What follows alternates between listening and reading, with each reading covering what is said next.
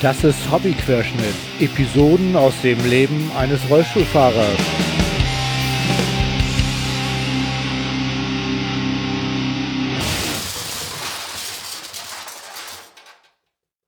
Ahoi zusammen.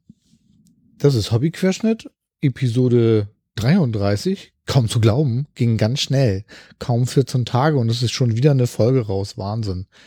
Ja gut, ist geschummelt. Ich hatte die ja schon aufgenommen, hatte ich ja schon verpetzt. Genau, und diesmal geht's, äh, wie der Titel schon sagt, wieder um Autofahren mit Behinderung. Diesmal Teil 2.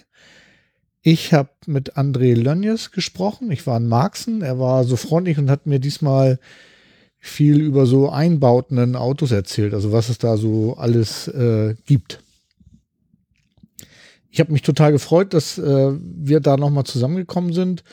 Was mich nicht so toll gefreut hat, ist, dass ich jetzt so lange gebraucht habe, um die Folge rauszuhauen.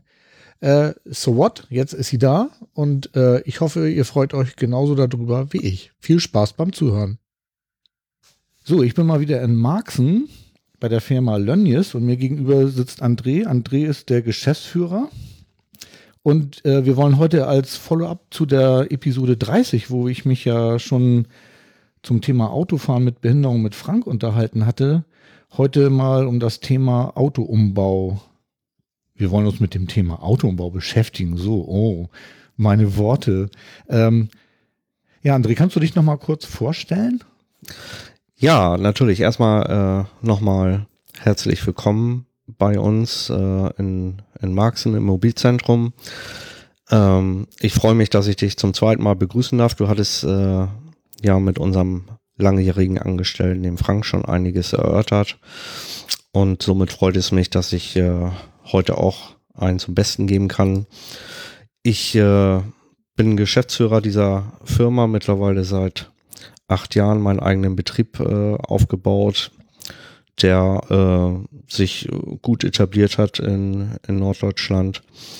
Und äh, somit konnten wir vor zwei Jahren hier äh, nach Marxen gehen und unsere eigene Werkstatt bauen, äh, barrierefrei für die Kunden, um halt den nächsten Schritt zu machen und ähm, möglichst viele Kunden im norddeutschen Raum mobil zu machen.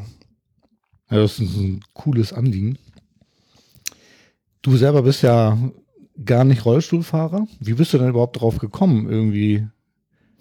Ja, das ist eigentlich eine lange Geschichte, könnte ich jetzt weit ausholen. Also ich bin totaler äh, Quereinsteiger in dem Bereich und äh, eigentlich durch Zufall drauf gestoßen, weil ich mal in einer Autowerkstatt äh, gelernt habe und mich mit dem Thema Autofahren und äh, damals noch mit Schrauben an Autos äh, viel beschäftigt habe. Ähm, ich bin dann irgendwann in den medizintechnischen Bereich gewechselt und dann kam kam das Thema, dass eine Stelle äh, frei wurde als äh, Berater, wo ich dann wieder was mit Autos zu tun haben konnte. Es hat mich einfach gereizt, ähm, diese Aufgabe wahrzunehmen. Äh, ich hatte zwischenzeitlich durch den medizintechnischen Bereich auch in einem Krankenhaus gearbeitet und ähm, kannte dort auch schon einige ähm, ja, Krankheitsfälle beziehungsweise ähm, hatte ich auch äh, zu tun mit Menschen mit Handicap äh, und es war einfach der Reiz, äh, wieder was mit Autos zu tun. So konnte ich das gut miteinander kombinieren und äh, hatte vertrieblich gute Erfahrungen gesammelt, äh, so dass ich dort ähm, ja als Berater, als Mobilitätsexperte ähm, ähm, halt gewachsen bin äh, im Laufe der Jahre als Angestellter und zu dem Zeitpunkt war noch überhaupt nicht die Idee, dass ich irgendwie meine eigene Firma haben werde. Das hat sich irgendwie alles ergeben. Und äh, ja, somit freue ich mich, dass ich äh, fest in dieser Branche etabliert bin. Ja, man hört viel Gutes ähm, über euch. An der Stelle muss ich, glaube ich, nochmal einfügen, dass das hier keine Werbesendung ist. Das heißt also, das ist keine bezahlte Werbung oder so. Wir kennen uns einfach und deswegen dachte ich, ich spreche dich mal an, um das Thema Umbauten ähm, bisschen näher zu beleuchten, weil das ja vielleicht für einige meiner Hörerinnen und Hörer auch interessant ist. Ähm, das Thema Autoumbauten hat mich damals äh, ziemlich beschäftigt und äh, wie ich ja in dem Gespräch mit Frank gelernt hatte, habe ich es komplett falsch gemacht. Ich habe mir nämlich erst ein Auto ausgesucht und mir dann einen Umbauer gesucht.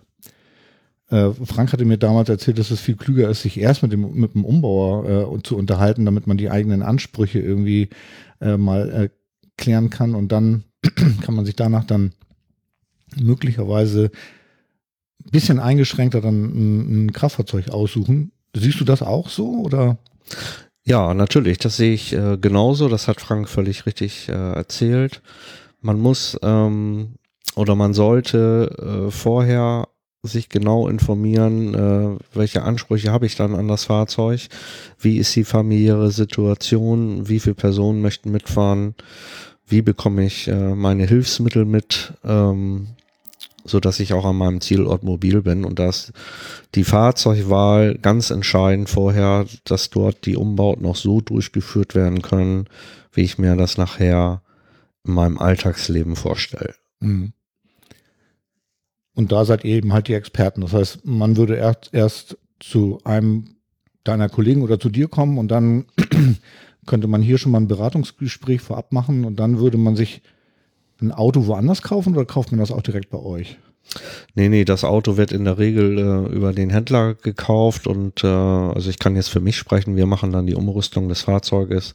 Ein Autohandel selber habe ich jetzt äh, bisher nicht mhm. und die meisten Kollegen von mir äh, in Deutschland eigentlich auch nicht. Ne? Wir sind ja in einem Verband der Fahrzeugumrüster, der heißt VFMP, das könnte man vielleicht an dieser Stelle mal erwähnen. Dort kann man einfach sagen, dort sind einfach äh, Betriebe äh, integriert in einem Verband, äh, wo man auch eine gewisse ein gewisses Know-how beziehungsweise eine gewisse Erfahrung erwarten kann. Ne? Dort finden auch regelmäßige Treffen statt ähm, wo es ein, ein, ein Austausch gibt überhaupt in, über unseren Bereich mit allen Themen, äh, die dann, äh, wo man damit dann konfrontiert ist sozusagen. Um, um auch so einen gewissen Qualitätsstandard zu halten, nehme ich an, ne? Das, das natürlich auch, klar, ne? Aber es geht natürlich auch ähm, um ähm, den Austausch äh, mit den Automobilherstellern, ah, okay. äh, dass man dort also auch ein, ein Sprachrohr hat, äh, sozusagen, ne? weil, weil man man, man muss ja im Prinzip Serienautos dann anpassen. Und äh, da ist auch ein enger Austausch mit, äh, mit den Fahrzeugherstellern von Löten und da läuft auch das eine oder andere dann äh, über den äh, Verband, was dann an die einzelnen Umrüstbetriebe weitergegeben wird als Information einfach. Ja, ich habe das selber tatsächlich damals auch gemerkt, dass ähm, das Autohaus, wo ich mir das Auto kaufen wollte, die hatten von dem Thema überhaupt gar keine Ahnung. Nun war es so, dass der Mensch, der mich dann da beraten hat, aber sehr offen war und ähm, sich gut schlau gemacht hat und sich dann auch mit dem Umrüster, den ich damals noch an der Hand hatte, es war leider nicht ihr, ähm, sich dann mit dem irgendwie versucht hat, ins Benehmen zu setzen, so dass sie das Auto dann auch einigermaßen vernünftig umgebaut hat. Bei mir war es jetzt nicht ganz so dramatisch, weil ich äh, vorne am, ich kann noch einen normalen Automatikwagen fahren ich brauchte nur einen Lift hinten. Mhm. Und das war schon, also da habe ich schon gemerkt, dass da ähm, ganz, ganz viel zu bereden war, was ich so als Laie überhaupt gar nicht ähm, gesehen habe. Also insofern äh, kann ich schon verstehen, dass, das, dass ich das damals falsch gemacht habe. Also die ganzen Nebengeräusche, die wir hier übrigens hören, ähm, wir sind hier bei dir in der Firma und hier wird gearbeitet, ne? Also ja. falls, falls man jetzt die Hintergrundgeräusche hört, hier wird fleißig gewerkelt, ne? Voll gut. Ja, ja, klar. Hier werden natürlich Autos umgebaut direkt nebenan in der, in der Werkstatt und äh, ja, scheint, scheint sich irgendwie übers äh, Mikro ein bisschen zu, zu übertragen. Also ja, ja. leichte Hintergrundgeräusche. Also, also falls das nachher eine Aufnahme zu hören ist, ihr wisst Bescheid, da wird gearbeitet. Ja, es ist nicht die Straßenbahn. Nee, genau. Sehr gut. Ja, wie wollen wir anfangen? Ich hatte mir überlegt, dass du vielleicht ein bisschen was dazu erstmal erzählst, wie man überhaupt in, in ein Auto reinkommt, weil das ist ja schon mal das erste Problem, was man als Rollstuhlfahrerin oder Rollstuhlfahrer hat. Also man steht vor dem Auto mit dem Rolli und dann irgendwie wie jetzt rein. Was genau. gibt es da so für Möglichkeiten? Ähm, weil das ist ja schon ganz breit gefächert. Es gibt ja so die Leute wie ich, die jetzt noch so ein bisschen zu Fuß gehen können. Und dann gibt es ja wirklich äh, Leute, die auch sehr hochgelähmt sind, die mit einem dicken E-Rollstuhl fahren. Und auch die wollen ja vielleicht Auto fahren. Also diese ganze Bandbreite äh, stelle ich mir da gerade vor. Vielleicht kannst du ja kurz mal erzählen. Hm. Oder auch lang. Wir sind ja im Podcast, kann man ja auch lang. Also du kannst ähm, dich jetzt hier in epischer Breite mal auslassen, was es da so für Möglichkeiten gibt, in ein Auto zu kommen.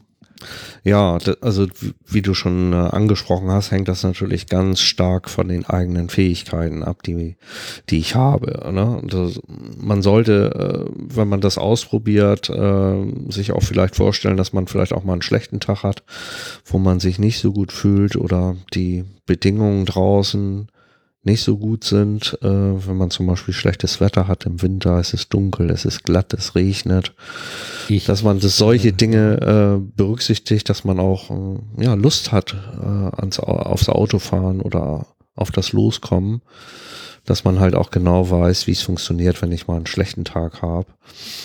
Und äh, da sage ich auch immer, probieren geht dann über studieren, ne? weil so kann ich äh, auch vorher oder habe ich als Kunde vorher die Möglichkeit, äh, halt für mich zu entscheiden, äh, wie funktioniert das denn?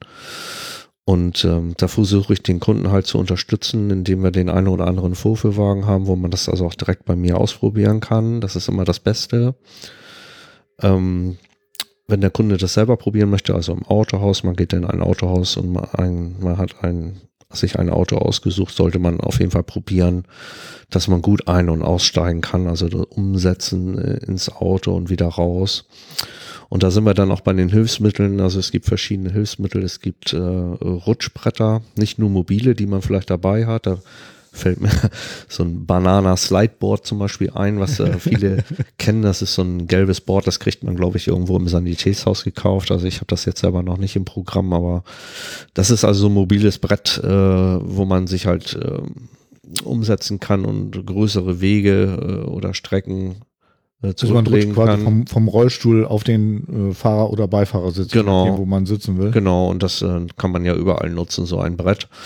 Ähm, wir als äh, Umrüstbetrieb haben jetzt dort äh, was Festes anzubieten, was man ins Auto baut, äh, was wir dann auf eine gewisse Höhe einbauen können. Das ist ein Rutschbrett, was klappbar ist, das kann man auch rausnehmen. Und es lässt sich auf der Fahrer- oder auch Beifahrerseite einbauen.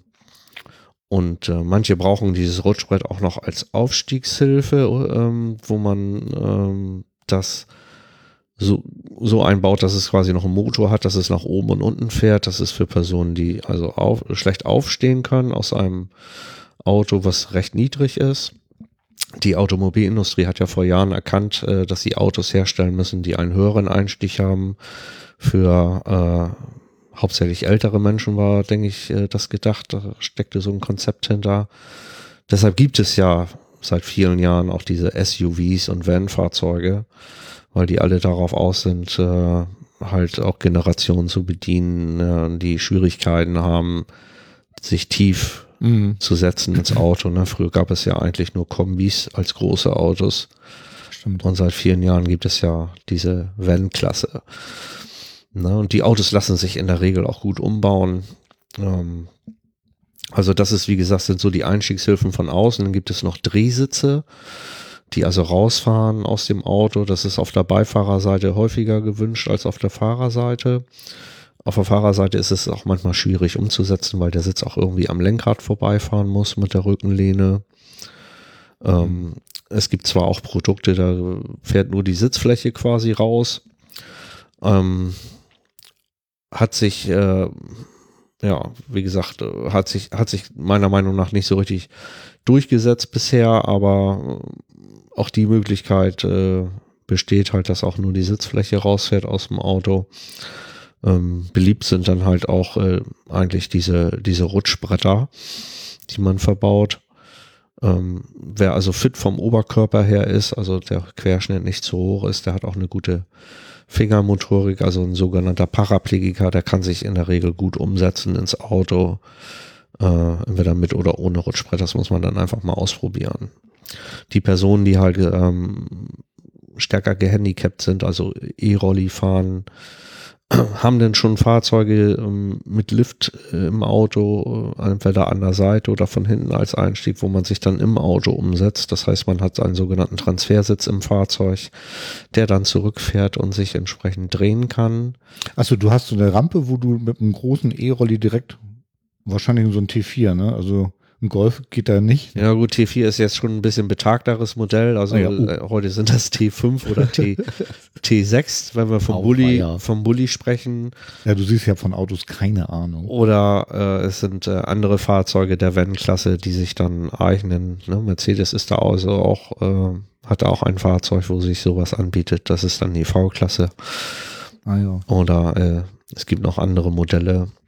Und da muss man sich gar nicht umsetzen erstmal, sondern man fährt erstmal mit dem E-Rolli richtig ganz rein in den in das Auto. Ne, noch war ich aber beim Umsetzen, also so. äh, mit einem Transfersitz. Äh, Achso, vom E-Rolli. Ne? Genau, Okay. ne? vom E-Rolli dann um, umsetzen. Ne? Also E-Rolli ist ja auch eine, ein breites Thema. Ja. Gibt es halt äh, Rollstühle mit Joystick oder mit äh, E-Fix oder E-Motion-Antrieb. Und das sind ja schon große Unterschiede, auch bei den Rollstühlen, die es da gibt.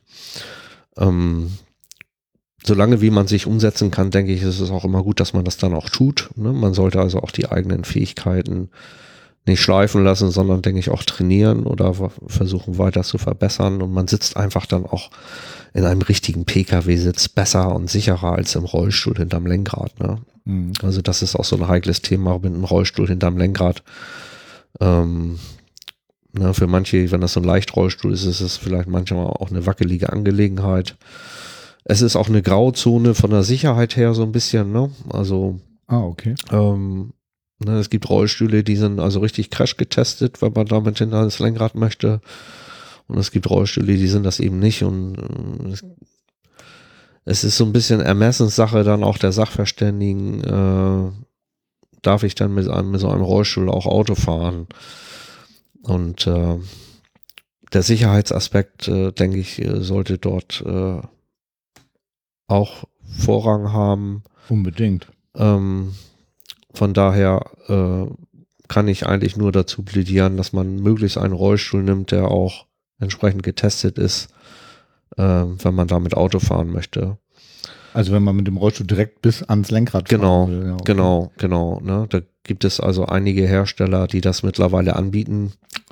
Und äh, so, so viel wie ich weiß, wird die, dieses Thema auch, auch weiter ausgebaut. Ah, ja. Ne? Denn diese, diese Bedienelemente nachher zum Aktivfahren äh, werden halt auch immer komplexer und die Technik lässt immer mehr zu. Hm. Ne? Wir, wir sind ja heute. nämlich noch an, noch mal drauf, irgendwie, wenn wir so die Innereien haben. Ne? Jetzt, Ja, Jetzt sind wir ja noch beim Einsteigen. genau. Ne? Aber das sind so die Dinge äh, beim Einstieg, die, äh, die ich so kenne. Ne? Ja, und dann, wenn ich das jetzt so richtig verstanden habe, kann man, wenn du mit Rollstuhl in das Auto fahren willst, gibt es einmal die Möglichkeit von der Seite, ne, so eine Hubrampe oder wie läuft das? Und von hinten so Anlegerampen oder was? Naja, du musst so dir vorstellen, du bist ja alleine unterwegs. Du möchtest ja gerne autark unterwegs sein. Und äh, mit Anlegerampen richtig, ja. wird das dann schon schwierig, wenn du dir vorstellst, dass du also mit über Anlegeschienen ins Auto fahren möchtest und äh, wie im Auto vielleicht sogar noch reinkommst, aber wie kriegst du dann deine Schienen hinterher? Also das sind dann schon so automatisierte Lüfte äh, mit einem Elektrohydraulikaggregat. Ähm, Im Heck kann man gut verbauen Linearlifte, die sich auch entsprechend zusammenfalten, sodass man nachher auch noch durch die Heckscheibe hinten rausgucken kann. Das ist so ein Vorteil, wo ich dann immer den Kunden entsprechend berate. Oder es gibt äh, Lifte von der Seite, die sind dann unterm Auto verbaut. Das sind sogenannte Kassettenlifte. Ähm, gibt es auch äh, äh, große deutsche Hersteller, die das äh, entsprechend produzieren. Ähm, ja, für alle Dinge gibt es immer Vor- und Nachteile. Das gehört dann halt auch in, zum Rahmen der Beratung, dass dort halt über die Vor- und Nachteile informiert wird. Und ähm, aber der Kassettenlift ist schon ist schon eine gute ein guter Einstieg. Man hat keinen Platzverlust im Auto und man hat das äh, Gerät unterm Auto. Es ist verschwunden, es ist sauber und trocken. Also ist schon ein beliebtes Produkt in dem Bereich. Und gibt es da nicht Schwierigkeiten im Winter? Also ich, ich stelle mir jetzt gerade vor, ich fahre über so eine Matsch, Allee irgendwie oder mhm. so ein Feldweg und dann spritzt da der Schmodder hoch. Ja, wie ich sagte, ist diese Kassette verschlossen, auch über Gummidichtungen. Aber da sind wir natürlich auch bei dem Thema Pflege. Auch diese Dinge sind natürlich auch äh, unterliegen quasi einer Wartung. Einmal im Jahr sollte man den also auch vom Fachbetrieb checken lassen, ah ja, okay. sodass man dort lange Freude dran hat. Ne? Also man sollte diese Plattform oder äh, diese Dinge dann einfach auch sauber halten mhm. äh, äh, und nicht verdrecken lassen, sodass man dann dort auch ähm, Klar. keine Probleme bekommt. Versteht sich fast von selber, ne? Das ist ja mit allen Dingen so, ne? Das, das, was irgendwie Technik ist, braucht ja. irgendwie meistens auch ein bisschen Pflege, wie das Auto selber ja auch. Ja. Da muss man halt dann äh, sehen, dass man das dann auch sauber hält. Oder jemanden findet, der einem das dann wieder sauber macht. Also ich habe da selber auch Probleme, mein Auto. Aber ich habe dann, muss dann halt dann in den sauren Apfel beißen und in so eine Werkstatt fahren, die mir das dann machen. So ist einfach so, ne? Mhm. Ähm, ja, aber da merke ich jetzt immer mehr, dass es einfach total wichtig ist, dass man sich vorher erstmal berät, was es für Möglichkeiten gibt, weil ob ich jetzt von hinten rein will oder von der Seite, davon hängt es ja auch ab, welches Auto ich haben will. Ob ich ein Rutschbrett oder einen schwenkbaren Sitz, das kann man ja wahrscheinlich auch nicht in jedes Auto einbauen. Also es wird für mich immer ähm, offensichtlicher, ähm, dass ich ganz viele Möglichkeiten, glaube ich, damals gar nicht gesehen habe. Also es ist bloß ein bisschen schade, weil man wird auch so als ähm, Betroffener gar nicht so richtig beraten, wie man jetzt vorgehen muss. Ne? Also, also ich habe da zum Beispiel überhaupt nichts ähm, äh, vorher gewusst und hatte dann Gott sei Dank ähm, ein bisschen Hilfe, die ich in einem Online-Forum äh, von einer Dame bekommen habe.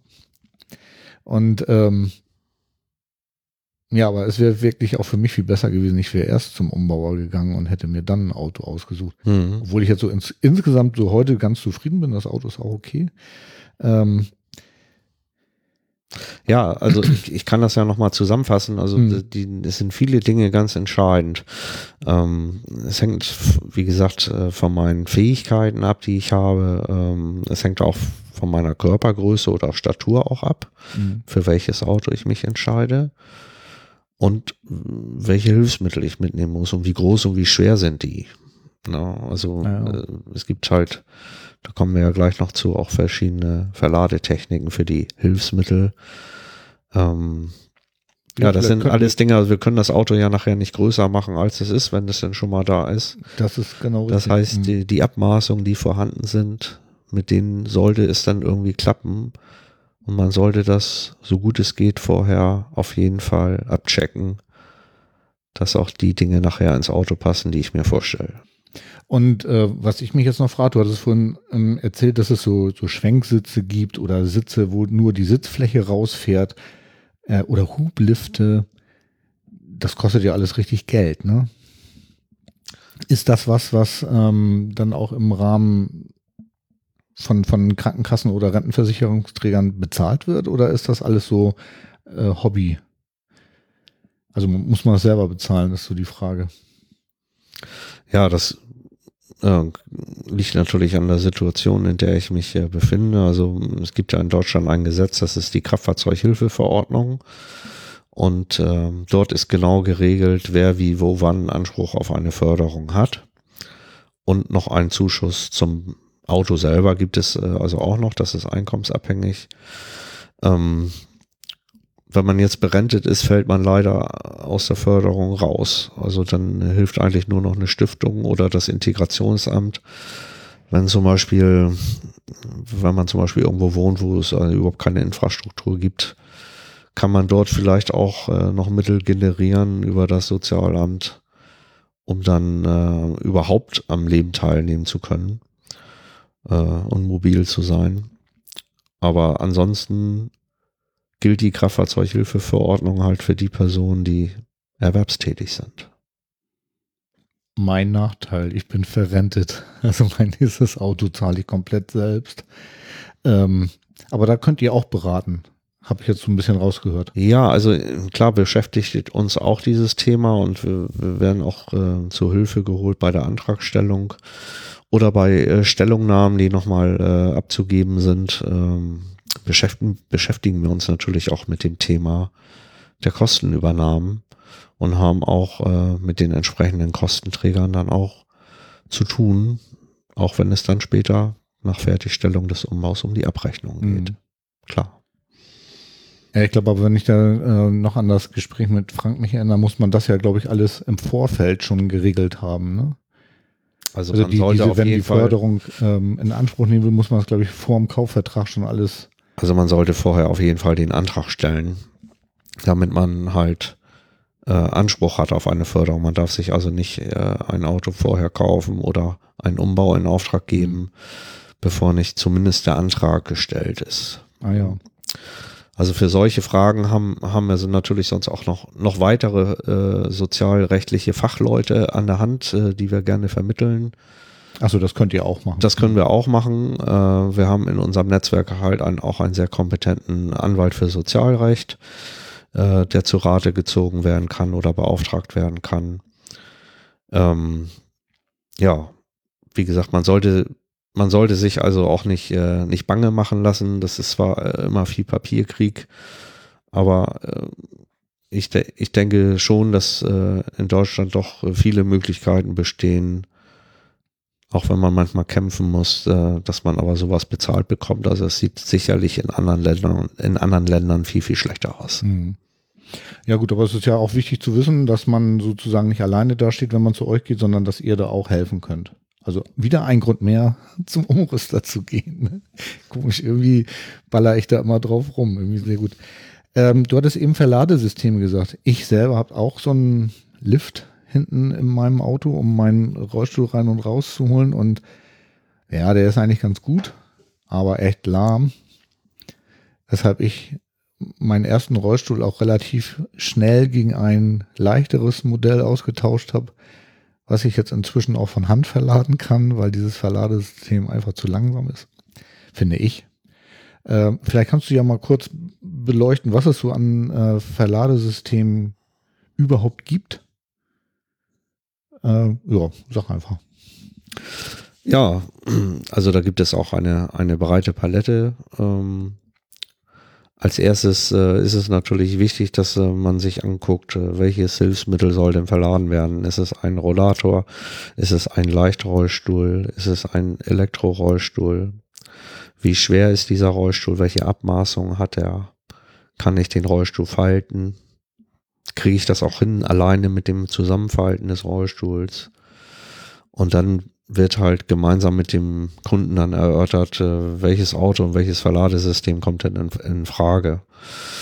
Und ähm, wer zum Beispiel ums Auto gut rumgehen kann, für den würde auch eine Heckverladung äh, in Frage kommen in den Kofferraum. Genau, sowas habe ich. Mhm.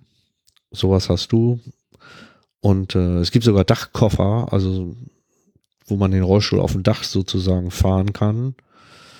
Ähm, das hat dann den Vorteil, dass man Kofferraum und alle Sitzplätze behält, denn irgendwo muss der Rollstuhl ja hin. Ähm, also Heckverladung äh, gibt das sowohl äh, für Faltrollstühle als auch für starre Rollstühle, als auch für schwere Elektrorollstühle als Plattformlifter fährt man dann also auch einfach auf die Plattform und der Rollstuhl wird verladen. Ähm, sämtliche ähm, Verladetechniken kann man kann man sich also auch gut, gut im Internet vorher anschauen. Es gibt entsprechende Videos, äh, auch entsprechende Verlinkungen von meiner Webseite zu äh, allen bekannten Herstellern, die es also so in Europa gibt oder auf dem deutschen Markt. Ähm, das eine oder andere können wir auch selber ausprobieren hier. Wir haben auch wieder Vorführwagen, wo wir Verladetechniken haben. Eine klassische Verladung ist zum Beispiel von der Seite durch die, durch die hintere Tür eine Verladung, sowohl Schiebetür als auch Schwenktür. Das ist dann sicher hilfreich, wenn man eben halt nicht mehr laufen kann.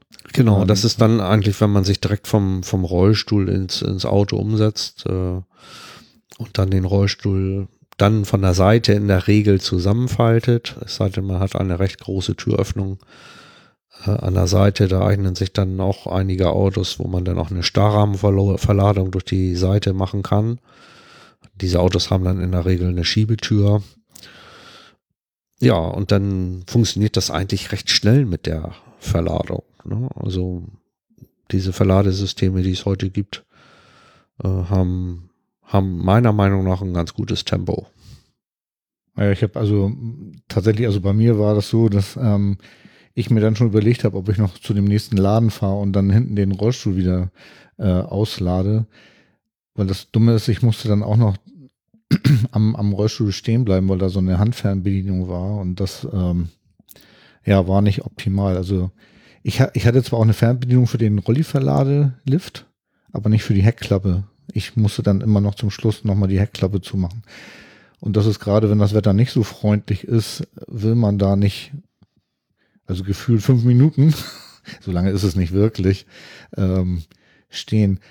Ich hatte da jetzt auf der Messe in, in Düsseldorf, jetzt letzten September, irgendwie so ein holländisches Verladesystem gesehen. Das hat mich wirklich beeindruckt.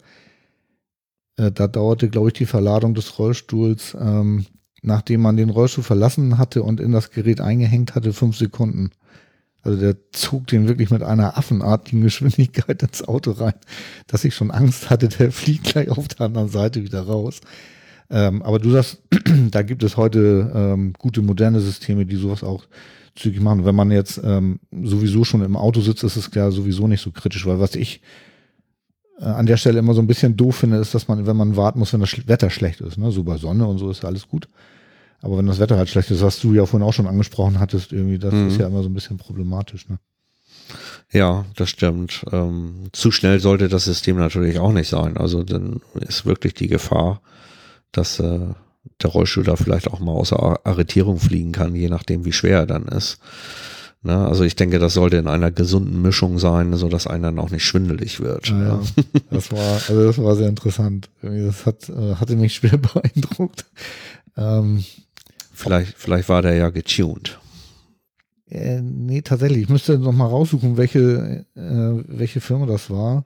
Äh, kann ich dir ja noch mal irgendwie ein Video äh, zukommen lassen, weil ich glaube, die haben so Videos im Internet. Ich habe aber leider den Namen gerade nicht parat, mhm. welche, welche Firma das war. War sehr, ähm, ja, es sah auch schon sehr amüsant aus. Also ich hatte, ob ich ja jetzt wirklich auf Dauer zutrauen hätte, wüsste ich nicht.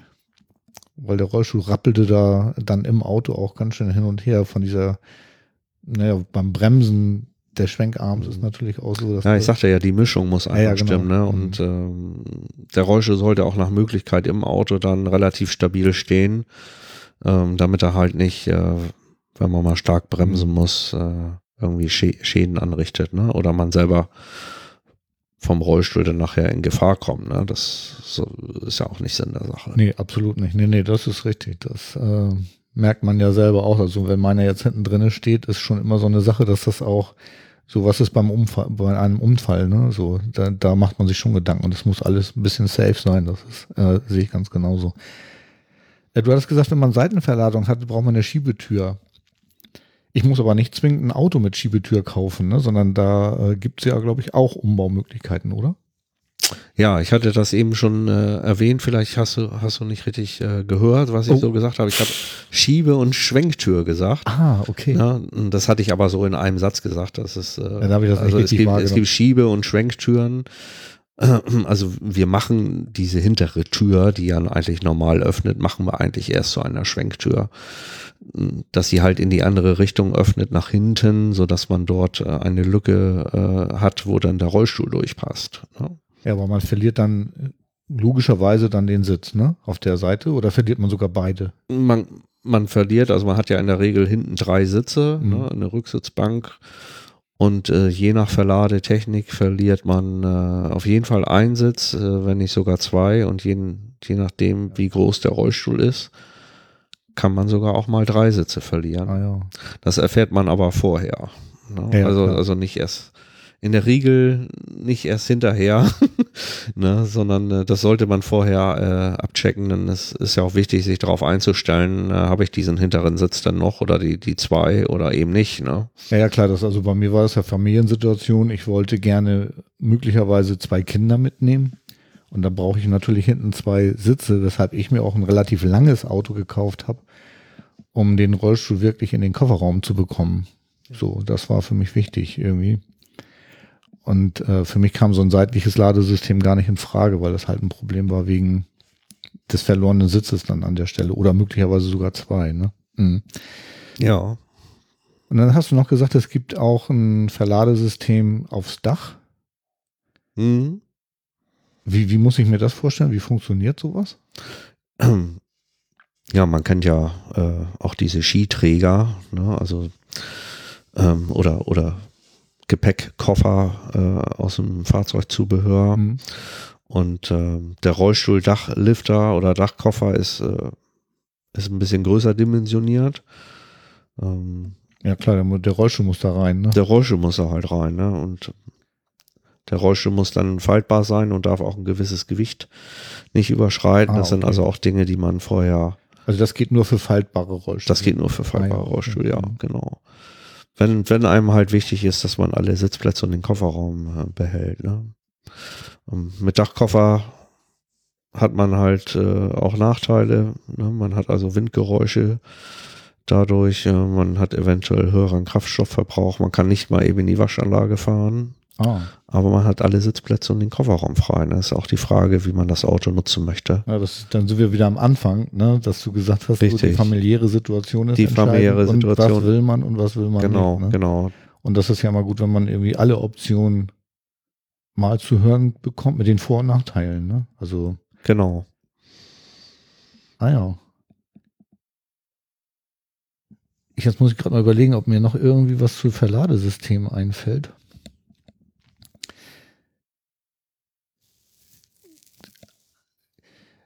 Weil du sagtest vorhin irgendwie auch, also was ich mir jetzt gerade vorstelle, ich komme mit so einem großen, so einem großen E-Rollstuhl an, der mit so einer, so einer Joystick-Steuerung. Den würde man nicht mit einem Verladesystem verladen, sondern da würde man immer mit reinfahren über eine, was du vorhin ja schon hattest mit so einem Lift, ne? Das kommt drauf an, äh, wie die äh, Fähigkeiten dann sind. Ne? Wenn ich also ums Auto rumgehen kann, aber trotzdem diesen großen E-Rollstuhl fahre, kann ich den halt auch in einem großen Kofferraum hinten verladen. Ah, Ne? Über, über ein, zum Beispiel Plattformlifter sind dann sehr beliebt. Äh, die werden dann genommen. also sowas geht auch. Sowas geht auch, Mhm, klar. ja. Dann braucht man ein entsprechend großes Auto zu. Ne? Ja, oder, oder und Senioren fahren, viele sieht man ja auch ähm, auf der Straße oder im Einkaufszentrum mal fahren Scooter, die auch Ah, irgendwie ja. mitgenommen werden möchten. Ne? Und dafür gibt Stimmt. es dann auch Verladetechniken äh, über eine Plattform hinten ins Auto rein. Da hat man dann aber auch schon ein Auto mit großem Kofferraum. Ne? Also Ja, so diese Mhm. Caddy-Klasse, diese klassische, in sowas lässt sich das dann realisieren hinten. Ah ja. Ne? Und jetzt hatten wir ja gerade schon gesagt, irgendwie so, man muss ja auch Ladesicherungen machen. Wie wird dann sowas zum Beispiel gemacht? Also der Rollstuhl muss ja irgendwie fixiert werden im Auto, ne? Genau, auf der Plattform, da gibt es dann halt entsprechende Spanngurte, äh, so dass der nicht äh, weg, wegfahren kann. Ne? Achso, das ist, wird schon auf der, auf der Plattform wird er festgespannt, das wird nicht erst im Auto gemacht, sondern das ist schon vorher fest, wenn man ihn reinholt. Das kommt auch wieder auf den Rollstuhl oder auf das Gerät drauf an, was dann äh, fixiert werden soll. Und natürlich auch auf die Fähigkeiten, wie kriege ich den dann alleine fest, wenn ich hinten neben dem Auto stehe. Hm. Ne? Also da gibt es auch. Also nach vorne kann so ein großes Gerät in der Regel nicht weg, äh, aber man sollte ihn natürlich, dass er da nicht hin und her schaukelt, dann schon entsprechend fixieren. Ne? Das äh, ist im Prinzip wie, ja, wie nennt man das, wie Gepäckgutsicherung ja, sozusagen. okay, ne? hm. Aber auch da sollte man das natürlich äh, auch äh, von seinen Fähigkeiten her hinkriegen, ne? dass man dort also Gurte hat oder mit Haken zum Einhaken, sodass der nicht wegrollen kann. Und da gibt es auch verschiedene Möglichkeiten, weil ich stelle mir jetzt gerade so jemand vor, der auch nicht mehr so viel Armkraft hat, der kann ja sowas gar nicht festzurren oder so. Gibt es da auch noch unterschiedliche Möglichkeiten oder ist man dann tatsächlich auf externe Hilfe angewiesen? Wir versuchen natürlich immer eine Lösung zu finden, äh, dass man das alles alleine machen kann. Ähm, ähm, es kann natürlich aber auch mal passieren, dass es dann die Begleitperson machen muss, die mitfährt, Ja. weil das, äh, weil man das halt selber nicht mehr hinkriegt Ja, dann. klar. Ne? klar. Ja. Also das, Mhm. Also da muss man schon mal auch ein bisschen, vielleicht mal ein bisschen Kraft aufwenden, um den dann zu sichern. Und bei diesen anderen Verladesystemen, die sind dann sozusagen, also ich stelle mir jetzt gerade vor, so ein seitliches Verladesystem, wo ich einen Faltrolli draufklappe irgendwie, äh, da muss ich nichts machen. Ne? Da ist das sozusagen, wenn der Rollstuhl in diesem Verladesystem drin hängt, dann ist er auch ladungsgesichert und alles ist der ist im Prinzip dann damit ladungssicher. Er ist ja fest arretiert. genau. Da kann nichts Und passieren. ähm, ich will jetzt nicht sagen, dass da gar nichts passieren kann, äh, aber er ist, er ist zumindest so, dass er sich nicht selbstständig machen kann bei normaler Fahrt. Mhm. No. Ah ja. Ja, cool. Also ich glaube, dann haben wir zu Verladesystem auch schon so ziemlich alles durch, ne, oder? Fällt dir noch was ein dazu? Nö, eigentlich äh, haben, haben wir das soweit alles besprochen. Es gibt noch eine Verladetechnik aus dem Kofferraum hinten raus. Äh, auch für Faltrollstühle oder auch Starrahmenrollstühle, der dann also auch über einem Arm direkt neben dem Auto abgestellt wird. Also wenn man nicht laufen kann, kann man trotzdem in den Kofferraum. Kann man trotzdem in den Kofferraum verladen. Genau. Ah, ja. Gibt es also einen Arm, der also ganz ums, ums Auto rum, rumfährt. Das ist dieser sogenannte äh, Robot-Lift, ähm, der ja in Fachkreisen auch halt einfach bekannt ist. Ne? Den gibt es schon viele Jahre, wurde immer weiterentwickelt. Ähm, ja, da, da behält man dann natürlich alle Sitze, äh, aber der Rollstuhl wird halt hintenrum in den, in den Kofferraum geladen. Und das stelle ich mir auch fancy vor, wenn dann hinten so ein Roboterarm rauskommt und einmal so ums Auto Deswegen heißt, deswegen heißt er auch Robot, genau. Stelle ich mir sehr anfällig vor, ehrlich gesagt. Hast du da Erfahrung? Ja, habe ich Erfahrung und ähm, ist auch nicht so, dass ich, dass das jetzt mein absoluter Favorit ist, dass ich den als erstes empfehle, weil, wie gesagt, äh, ich leider ehrlicherweise zweimal Pech gehabt habe mit diesem Gerät. Äh, von der Technik einfach her äh, hat das, war der anfällig und hat nicht funktioniert. Naja. Es soll sich mittlerweile gebessert haben. Ähm, ich weise halt ehrlicherweise den Kunden halt auch darauf hin, wenn er sich für dieses System entscheidet, dass es halt auch mal passieren kann, dass der stehen bleibt. Es, wie gesagt, gibt Geräte, die fahren jahrelang wunderbar und äh, es gibt Geräte, die haben halt auch schon das Auto zerstört an der Seitenwand. Also, das ist ja tatsächlich, also ich kannte den nicht. Ja, Und, äh, war tatsächlich auch so erst so mein, ich bin so ein bisschen technikaffin irgendwie und ja. war auch so erst so mein Also- Gedanke. Das klingt Also die Idee, die Idee, dass es das gibt äh, und, und auch die Technik ist schon, ist eigentlich schon wunderbar. Ne? Also Mhm. kann man nicht anders sagen. Und es ist, sieht auch sehr spektakulär aus, Naja. wenn äh, dieses Gerät losfährt. Ja, man, vor, man ja. sieht das auch äh, eigentlich auch auf jeder Messe. Ähm, Oh, ist mir noch nie aufgefallen, ehrlich gesagt. oh, weia. Also auch, äh, auch, auch bei der großen Messe in Düsseldorf im, im September äh, sieht man in der Regel auf irgendeinem Stand sieht man dieses Gerät äh, stehen.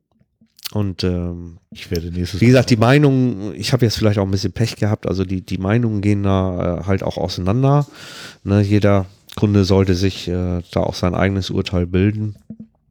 Ähm, ähm, wie gesagt, ich will das Gerät jetzt gar nicht so äh, schlecht reden, weil äh, die Idee, äh, wenn es dann funktioniert, ist eigentlich super. Und ich das habe auch tatsächlich. ich habe Mhm. ich habe halt so in, in den vergangenen Jahren so so zwei drei Kunden, die dann halt so ein bisschen Pech gehabt haben damit, Ja, ähm, wo, wo, wo ich selber auch äh, oder wir als Betrieb gar nichts äh, für konnten, weil das, für konnten, weil das einfach auch an der Technik lag, ähm, dass die stehen geblieben sind und ja, von daher ähm, kann es passieren, dass man, dass, dass man damit halt mal Malheur hat. Also wenn man damit Ja. Malheur hat, dann geht auch meistens dann äh, ja irgendwas kaputt. Ja, ja, also ich hatte tatsächlich mit meinem Rollstuhllift auch schon mal das Problem, dass er nicht wieder reingefahren ist. Also er kam raus und nicht wieder rein. Das ist insofern natürlich unglücklich, dass wenn man jetzt gerade irgendwo ist, dann nicht nach Hause kommt, weil das, weil die Kofferraumklappe nicht zugeht. Ich hatte nun das große Glück, dass das bei mir auf dem Grundstück passiert ist. Insofern ich dann den Techniker anrufen konnte und er mir dann hands-on am Telefon erzählen konnte, wo ich wie drücken muss, damit er dann doch wieder fährt, was dann auch geklappt hat. Also der war nicht mechanisch kaputt, sondern da hatte sich nur die Elektronik irgendwie verhakt, in Anführungsstrichen. Aber das kann ich mir schon gut vorstellen, gerade bei so einem, bei so einem Lift, der irgendwie so um eine Ecke rumgreift und dann am ganzen Auto vorbei nach vorne muss, um den Rollstuhl einzusammeln. Das kann ich mir schon vorstellen, dass das äh, nicht ganz ohne ist.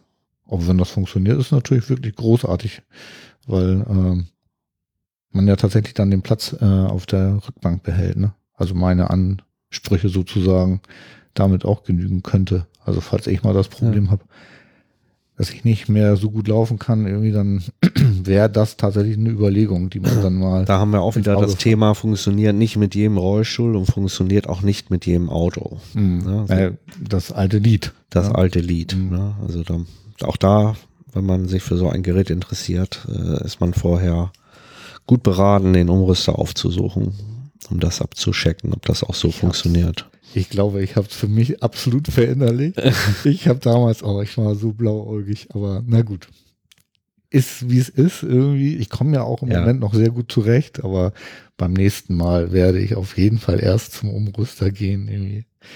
Ja, aber du hattest, äh, ähm, du hattest ja im Prinzip doch das richtige Auto eigentlich ausgesucht, wie du gesagt hattest, äh, weil du jetzt doch gut zurechtkommst. Ne? Ja, ich hatte, ich sag mal, ich hatte da wohl viel Glück.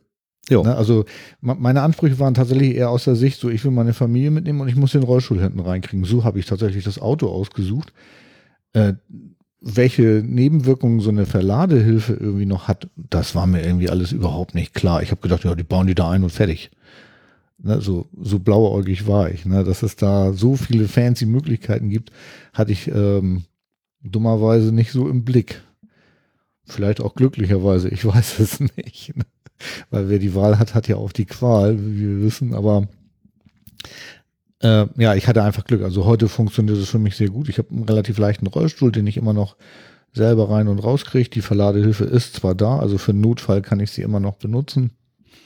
Ähm, ja, und mal gucken, wie es jetzt in Zukunft wird. Also werde ich, ähm, werde ich mir ja eh was überlegen müssen, weil ich ja verrentet bin und wie wir vorhin gelernt haben, ich dann ja alles aus eigener Tasche bezahlen darf. Ne? So wie es aussieht, ja. Ne? Ja, das da muss ich mir noch einen Sponsor suchen irgendwie. Keine ja, Ahnung. gut, ich, ich- sag mal, wenn man sich jetzt äh, sozial oder ehrenamtlich engagiert, ähm, kann das auch anerkannt werden. Ne? Also vom, vom Sozialamt. Das sind aber immer so Einzelfallentscheidungen. Ähm, wie auch äh, die Gelder dort vergeben werden. Ähm, wie gesagt, man sollte es auf jeden Fall versuchen. Da kann ich eigentlich nur alle zu appellieren, Hm. äh, dann doch Gelder äh, locker zu machen für sowas Sinnvolles auch. Ne? Ja, ich, Gott sei Dank steht es noch nicht an. Ich hoffe, dass mein Auto noch ein bisschen durchhält irgendwie und ähm, wir sprechen dann wieder. Okay. Ich glaube, jetzt haben wir das tatsächlich das Thema Verladesysteme soweit durch, ne? Ja. So, jetzt ähm, sind wir im Auto, der Rolli ist drin und jetzt sitzen wir hinterm Steuer und nun wollen wir losfahren. Und wenn man jetzt seine Beine nicht bewegen kann, dann gibt es ja das nächste Problem, was nu, weil Gas geben, Bremsen und Kuppeln ist ja irgendwie, zumindest soweit wie ich das weiß, immer irgendwie Sache der Füße. Aber da könnt ihr auch helfen, wenn man die nicht benutzen kann, ne? Ja, beim Kuppeln jetzt äh, weniger. Ne? Also dieses Auto sollte dann schon Automatik haben. So Mhm. ist es heutzutage äh, bei den meisten Fahrzeugen so, beziehungsweise auch für die meisten Handicaps erforderlich. Das steht ja dann in den Führerscheinauflagen. Ne, Gutachten von entsprechenden Führerscheinauflagen, beziehungsweise die Führerscheine selber haben ja gewisse Schlüsselnummern. Ähm, das ist dann so für uns als Umrüster Grundlage auch, was müssen wir denn überhaupt anbieten, worüber reden wir jetzt hier zum Aktivfahren. Mhm. Ähm, und dann gibt es halt verschiedene Hilfsmittel, um das Auto halt bremsen zu können und Gas geben zu können. Handbediengeräte, Ah ja. mhm. Gasringe. Also man fährt dann mit einer Hand am Gaspedal sozusagen. So muss ich mir das vorstellen. Am Gaspedal und an der Bremse zum Beispiel. Ne? Mhm. Also ein klassisches äh, Gerät ist ja halt so rechts neben dem Mitteltunnel, so als äh, Hebel, äh, entweder zum Vor- und Zurückdrehen oder als, als Griff zum, zum Schwenken oder zum, zum Drehen, wie so eine Türklinke muss man sich das vorstellen. ah ja, okay. Mhm. Das ist halt Du, du sitzt vor einem Dussel, weil ich kann ja noch äh, mein rechtes Bein, be ich habe so ein Handbediengerät nicht, also ich weiß gar nicht, wie die funktionieren. nee, das äh, gibt es auch, wie gesagt, verschiedene Techniken, so ein Schubzugsystem. Also in der Regel ist nach vorne drücken immer die Bremse. Mhm. Ähm, eigentlich bei allen Handbediengeräten, ob die nun rechts oder links sind oder unterm Lenkrad. Also es gibt dort einfach verschiedene Techniken, die man sich dann im Einzelnen angucken muss, äh, wie auch die Fähigkeiten sind, denn man muss ja nicht nur Gas geben und bremsen, man muss ja auch noch lenken. Und das da macht man dann was, ne? und das macht man dann mit der mit der Hand, die dann frei ist, die nicht an der Handbedienung ist, sondern mit der anderen Hand, äh, so dass man dann dort äh, das Lenkrad durchdrehen kann. Da hat man dann in der Regel so einen Drehknauf, Aha. den man auch abnehmen kann äh, vom Lenkrad oder vom Lenkradkranz. Äh, und heutzutage ist es so, dass halt äh, auch eine Elektronik verbaut wird, womit man die dann die primär wichtigen Funktionen während der Fahrt bedienen kann. Ne? Das heißt, ich muss ja auch irgendwie an den Blinker kommen und an meinen Scheibenwischer. Und das und, ist alles sozusagen in diesem Handbediengerät integriert. Genau, oder, oder in diesem Drehknauf. Ne? Achso, im, Dreh, ja, Im Drehknauf auch. Äh, ah, das ja. ist dann auch Geschmackssache. Also das besagt die Führerschein jetzt, äh, Führerscheinauflage jetzt in der Regel nicht, sondern das ist gesch wirklich Geschmackssache. Wo möchte ich das denn bedienen? An der Handbedienung selber oder auch am Knauf kann man sich das sozusagen aussuchen. Ne? Gibt es auch verschiedene Hersteller, die das anbieten und die gängigsten Geräte haben wir halt auch bei uns hier in der Ausstellung und im Produktportfolio. Und das kann man so, dass man dann, ja. dass man das hier auch ausprobieren kann, ah, ja. dass man, dass man das auch einfach mal in die Hand nehmen kann ne, und vorher sehen kann, okay, wie liegt mir das denn in der Hand, für welches Gerät entscheide ich mich dann. Ja, das war ja tatsächlich der Grund, warum ich überhaupt Frank kennengelernt hatte, weil ich äh, das Gefühl habe, dass meine Beine ein bisschen schlechter werden und ich wirklich am überlegen bin, ob ich mir nicht doch ein ein Handgas ähm, ins Auto einbauen lassen sollte. Und äh, deswegen war ich auf der äh, Irma letztes Jahr bei euch auf dem Messestand. Mhm. Und da habe ich ja dann Frank kennengelernt, irgendwie, der dann ja wunderbarerweise mir zum einen das erzählt hat und dann auch noch bereit war, äh, zwei Podcasts zu machen und ich jetzt quasi hier für den dritten sitze, was ja irgendwie total lustig ist, irgendwie wegen eines Messebesuchs irgendwie. Das ist nicht ja total großartig. Ähm, ja, toll. Und, so, dann gibt es einmal so äh, diesen Schubdreher und dann meine ich, gibt es auch was fürs Lenkrad, ne? Dass man Gas geben kann am Lenkrad selber, dass es so, so Ringe gibt, die ums Lenkrad rum verbaut sind? Oder wie hm. muss ich mir das vorstellen? Genau, Ga Gasringe nennen die sich. Ähm, oder Ringgasanlagen äh, wird das in, im Fachjargon genannt. Die kann man halt auf dem Lenkrad verbauen oder hinter dem Lenkrad. Ähm, und durch Ziehen oder Drücken des Handballs oder der Finger kann man dann halt entsprechend Gas geben, aber halt auch nur Gas geben, nicht bremsen. Ach so, bremsen Zum Bremsen ja. selber habe ich wieder eine sozusagen eine Handbedienung oder ein Bremsgerät, ähm, womit ich dann äh, bremse. Also so ähnlich wie was wir eben schon hatten, dieses Handgas, ja. dieser Hebel an, am Tunnel meinetwegen und damit ja. bremst man dann. Also man muss dann die eine Hand tatsächlich doch wieder vom Lenkrad nehmen, um zu bremsen. Genau. Ah ja, okay. Mhm. Ja. Und wenn man so einen Ringgas hat, hat man dann auch einen Knauf oder braucht man Nee, in der, nicht? in, der, in der Regel nicht. Da ist auch wenig Platz dann für einen Knauf. Mhm. Ähm, man hat dann den Nachteil, dass man tatsächlich nur, nur eine Hand am Lenkrad hat. Ne? Das ja, ist also, mhm. Das ist halt auch so ein bisschen Geschmackssache, was denn nun besser ist oder wo die Vor- und Nachteile ist. Erstaunlicherweise ist es so, dass in Süddeutschland, im Süd süddeutschen Raum, Gasringe mehr verbreitet sind als in Norddeutschland. Ne? Ach, spannend. Meine persönliche Einschätzung dazu ist, dass es also mit einer Handbedienung und einem Knauf auf jeden Fall sicherer ist als mit einem Gasring, weil ich jederzeit halt äh, reagieren kann. Mit dem Knauf bin ich sofort lenkfähig, auch eine, schnelle, eine schnelle Lenkbewegung zu machen, um zum Beispiel auszuweichen, wenn ich mhm. gleichzeitig bremsen möchte. Ähm, was ich mit dem Gasring jetzt nicht unbedingt habe. Wenn ich äh, Stadtverkehr fahre, wenn ich stelle mir einen Kreisverkehr vor, wo ich bremsen muss, gleichzeitig abbiegen muss, den Blinker setzen und dann will ich auch noch wieder Gas geben und alles mache ich irgendwie mit einer, einer Hand oder mit einem Handballen, dann muss man dort schon eine Technik für sich entwickeln, äh, womit man dann auch zurechtkommt oder man macht irgendwie eins nach dem anderen. Mhm. Ähm, stelle ich mir jetzt für die Stadt mit einem, Hand, mit einem Drehknauf und einer Handbedienung, wo ich gleichzeitig Gas und Bremse geben kann, das sieht mir sicherer vor. Ne?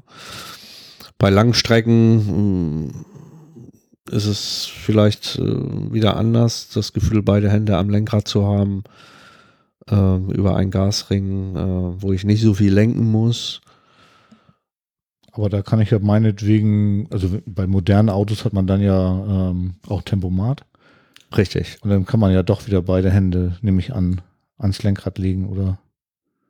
Ja. Ist, ist doch möglich, ne? Oder? Genau. Die, die, die, das Bremsgerät beim Gasring ist auch in der Regel äh, etwas weiter oben, ziemlich am, äh, ziemlich nah am Lenkrad dran, mit einem Hebel, der dann meistens nach unten gedrückt wird. Mhm. Je nach Hersteller. Also man hat dort nicht so ein stehendes Gerät rechts am Mitteltunnel, sondern meistens ein Bremsgerät, äh, Ah, okay. was unter der Lenksäule verbaut ist, was man dann von oben nach unten so runterdrückt. Auch wie so ein Bremspedal quasi. Wie ein Bremspedal mit der Hand sozusagen. Ah, ja. genau, ne? Aber, ja. aber auch das ist wieder, äh, wieder Geschmackssache. Aber komischerweise ist es in Süddeutschland verbreiteter als in Norddeutschland. Gibt es da eine Untersuchung, warum das so ist? Nee, ne? Das ist ja spannend. Also ich habe hab da für mich so eine Erklärung, äh, wie man das halt auch lernt. Ne? Das, wie man das gelernt hat, möchte man das später auch behalten. Und ähm, ich denke dadurch, dass die Fahrschulen in Norddeutschland eher das andere System favorisieren, Ach so, meinst du? äh, haben die meisten das äh, halt so gelernt und möchten das dann auch so haben. Ja, das verstehe ich schon, weil also tatsächlich ist es so, ich bin ja erst vor sechs Jahren oder sechseinhalb Jahren, oh Gott, wann war denn was, äh, im- in den Rollstuhl katapultiert worden, irgendwie so. Und so mein Gefühl wäre jetzt tatsächlich, also vor unserem Gespräch hätte ich gesagt, ich möchte so einen äh, Gasring haben. Jetzt glaube ich nicht. Weil Ja. das mit der Sicherheit und dem Drehknauf ist schon, ist schon so eine Sache. Ne? Im, im Zweifelsfalle halt ausprobieren. Mhm. Ne? Es ist wirklich äh, Geschmackssache. Ich kann jetzt gar nicht sagen, ähm, ja, was jetzt äh, beliebter ist. Also im Süden, wie gesagt, äh, ist es verbreiteter mit dem Gasring als in Norddeutschland. Und Also, die einzige Erklärung, die ich, die ich habe, ist halt äh, die Sache mit der Fahrschule, wie ich das halt gelernt habe, so Ah, ja. möchte ich das haben. Ne? So, und dann ist noch so, äh, was mich jetzt noch irgendwie äh, interessieren würde, ist, ich habe jetzt so einen so einen, äh, so einen Umbau mit Handgas, wie auch immer, Gasring oder eben halt wirklich dieses Handgasgerät. Ähm, was ich jetzt noch gesehen habe, ist, die Pedale werden, glaube ich, abgedeckt, ne? Damit Richtig, da nichts ja. schiefgehen kann, Genau. glaube ich. Genau. Ähm, und wie ist denn das jetzt, wenn ich jetzt, also die Liebste ist ja keine Rollstuhlfahrerin, kann die dann auch mit meinem umgebauten Auto fahren? Ja, also diese, diese Umbauten sind in der Regel auch für andere Familienmitglieder dann nutzbar, die kein Handicap haben. Das heißt, das Auto bleibt serienmäßig fahrbar. Der Drehknopf ist, wie gesagt, abnehmbar. Das Handbediengerät äh, lässt man im Prinzip einfach außen vor. Man bedient es einfach nicht und diese Pedalsperre unten vor den Pedalen ist abnehmbar. Ne, die ist meistens draufgesteckt, zumindest bei uns Mhm. ähm, so dass man sie einfach abzieht und dann sind die Pedalen frei. Die Pedalabdeckung ist von daher sinnvoll, weil man vielleicht äh, aus Versehen mit seinen Füßen unter die Pedalerie rutschen kann. Ne, wenn man die, diese Handbedienung, klar, das leuchtet ein. wenn man diese Handbedienung bedient nach vorne, dann sieht man das auch, dass man also eigentlich äh, auch das Bremspedal oder das Gaspedal dann direkt bedient. Ne? Ist, Ach, das ist mechanisch. ist dann. rein eine rein mechanische Übersetzung. Mhm. Und damit da nichts passieren kann oder einige vielleicht auch unter einer kleinen Spastik leiden, die dann, Ja, klar. wo das Bein sich selbstständig macht, dann ähm, deckt man die Pedale halt ab. Na, das ist eigentlich auch schon Bestandteil der Führerscheinauflage. Mhm. Ja, ja, das war mir auch ähm, bekannt. Das hatte Frank mir auch äh, äh, gezeigt in seinem Mhm. Auto irgendwie. Genau. Für mich war eben halt nur unklar, äh, wie ist das jetzt? Also wenn ich jetzt mit zwei Familienmitgliedern, der eine hat die Einschränkung, der andere nicht, wie ich jetzt da mit dem Auto umgehe, weil ich glaube, ähm, den Drehknauf, der ist ja eigentlich in Deutschland verboten, ne? Für Menschen ohne Behinderung, ne? Ist das so? Ja, der ist zumindest äh, Führerscheinauflagepflichtig. Ne? Das ähm, sieht man auch, äh, irgendwo steht das auch auf den Packungen. Es gibt ja solche Knäufe auch in irgendwelchen Tankstellen zu kaufen, die in, der Regel nicht abnehmbar sind. Mhm. Und da steht dann drauf im Kleingedruckten, dass sie also nur dafür genutzt werden können, wenn man das halt auch darf oder entsprechend im Führerschein drin steht. Ah ja, ich weiß, ich habe so Spezies, die haben in ihren Autos diese Drehknöpfe drin, weil das ja fancy und cool ist. Äh, aber dass das illegal ist, das war mir schon irgendwie klar. Deswegen jetzt meine Frage, wie das ist, wenn man jetzt so ein umgebautes Auto hat, darf dann auch jemand, der nicht diese Führerscheinauflagen hat, überhaupt mit dem Auto fahren? Das war jetzt so ein bisschen unklar. Also mir zumindest. Ja, aber das ist auf Ist- jeden, ist auf jeden Fall äh, gegeben. Ja. Ja, cool. jetzt kann ich mir natürlich vorstellen, also es gibt ja heute, also so mein Traumauto wäre ja ein Tesla, ne? So, der ja so auch alleine fährt, autonom und so. Ähm, wenn ich jetzt wirklich eine ganz hohe Lähmung habe und auch kaum Armkraft habe und ich trotzdem Auto fahren will, ist sowas machbar? Ja, das ist äh, machbar im Prinzip über Drive-by-Wire-System, also sogenannte Joystick-Lenkung. Ähm, da gibt es halt äh, tatsächlich einen Vier-Wege-Joystick, mit dem ich Gas geben kann, bremsen kann und lenken kann. Alles mit einer Hand oder mit einem Arm. Mhm. Oder ist, oder man, man kann es links und rechts bedienen, halt über, über einen Joystick zum Lenken oder einen separaten Hebel zum Gas geben und bremsen. Oder als Mini-Lenkrad, da gibt es halt verschiedene Bedienkomponenten. Das ah. ist dieses, also, diese Systeme machen wir hier auch.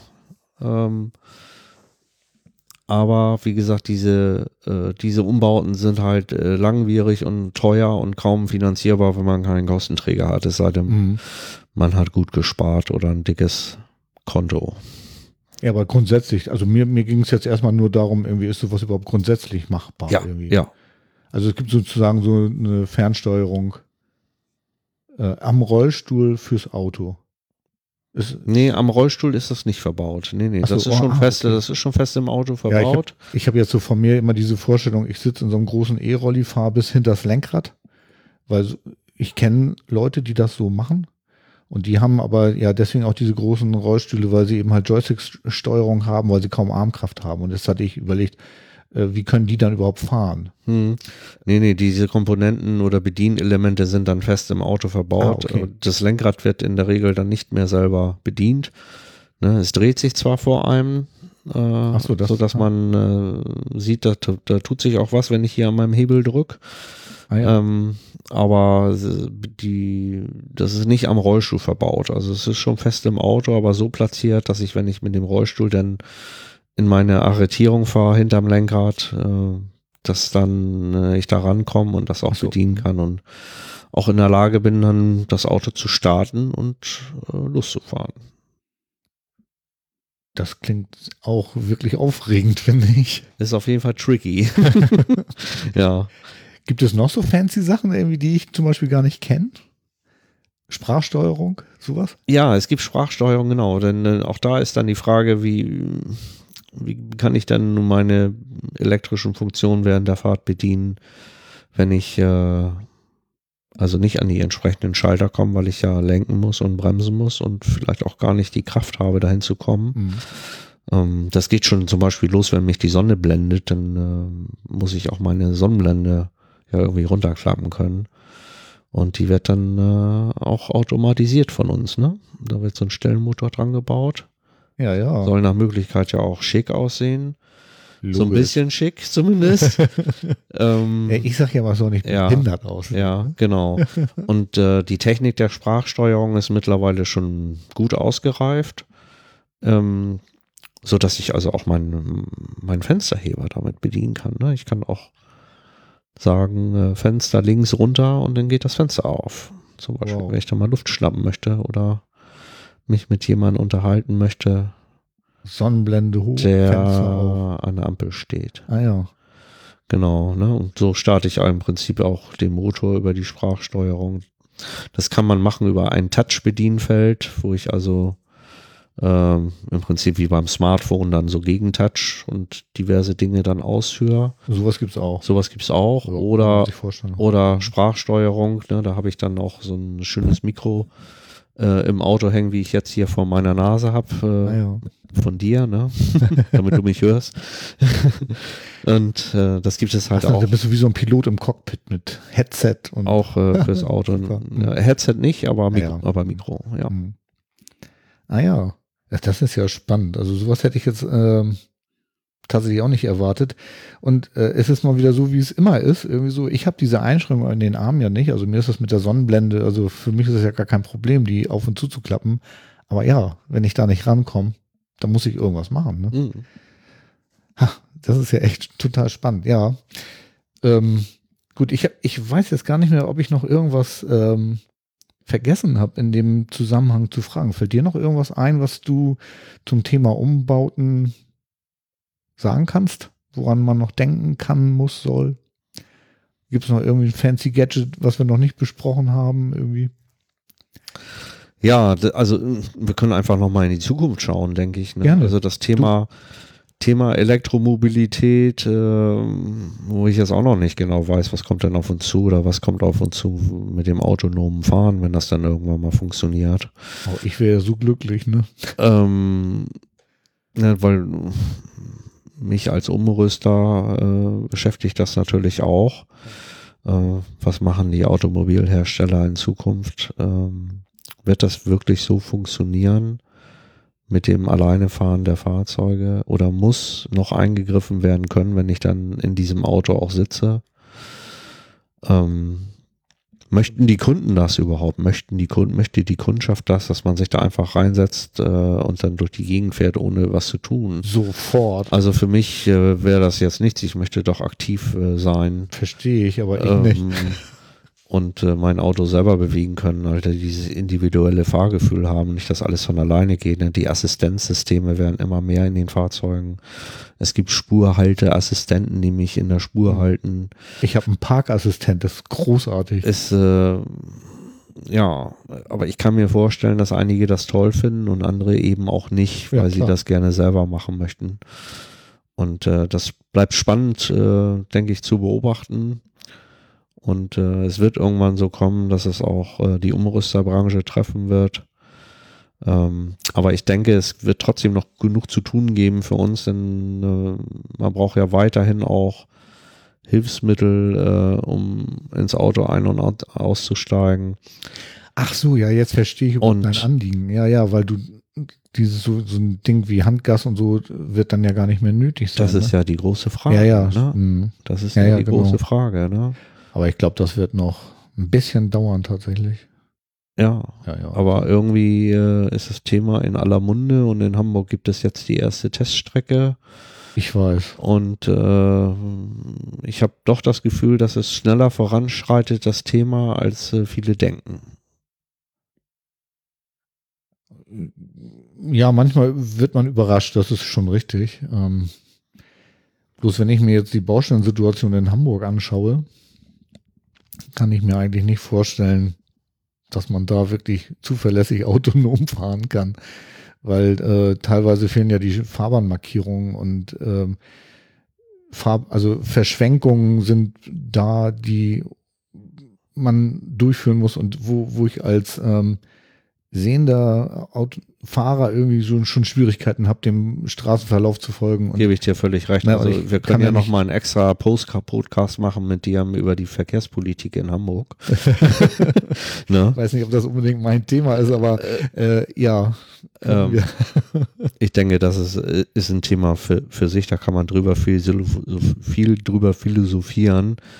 Ähm, aber die, die, ich denke, die Autotechnik selber schreitet so schnell voran, ähm, das äh, ist dann auch irgendwann, denke ich, äh, auch nicht mehr aufzuhalten. Nee, ganz klar. Ich, ich sag mal, ich persönlich würde es auch tatsächlich befürworten, weil ich bin nie so ein sportlicher Fahrer gewesen, der immer, also ich, ich habe das Auto immer nur benutzt, Mhm. um von A nach B zu kommen. Ähm, für mich ist es tatsächlich ein Vorteil. Ich setze mich da rein und das Ding kutscht mich dahin, wo ich hin will. Ich bräuchte dann auch gar kein eigenes Auto mehr, weil dann kann meinetwegen irgend so ein Carsharing-Auto dann vor meine Tür fahren und ich steige da ein und dann äh, geht's los. Ähm, ich kann aber auch genauso gut verstehen, irgendwie, dass es Leute gibt, die sehr gerne selber fahren. Also ähm, ich habe da auch im Bekanntenkreis welche, die das autonome Fahren absolut nicht haben wollen. ne? Mhm. Die Liebste beispielsweise, die könnte das Lenkrad nie aus der Hand geben. Ich bin froh, dass sie mich fahren lässt. ah ja, eh gut, aber klar, das sind so Sachen, natürlich ist es dein, dein Thema, das ist deine Zukunft irgendwie und man muss gucken, wo man da äh, noch seine Nischen findet, ne? Ja, also ich gut, ich denke, das ist jetzt nicht, äh, nicht so, dass es jetzt, äh, dass man sich jetzt, sich jetzt Gedanken machen muss, dass es diese Branche nicht mehr geben wird. Das Nee, glaube ich glaub jetzt ich nicht. Es wird sich halt entsprechend verändern, genauso wie sich die, die Antriebe der Fahrzeuge irgendwann verändern wird äh, und dass das kommen wird. Und äh, ja, wie gesagt, das ist, äh, ist ein spannendes Thema und äh, bleibt einfach zu beobachten. Ne? Genau. Ja, ich warte tierisch aufs Beamen beispielsweise. Das ist mir ja noch angenehmer als auf das Fahren. Ne? Auf ja, Scotty, ja. ja Scotty, bitte beam mich. ja, hm. genau. Exakt. Ja, ich glaube, dann haben wir es soweit. Ne? Dann können wir einen Deckel drauf machen.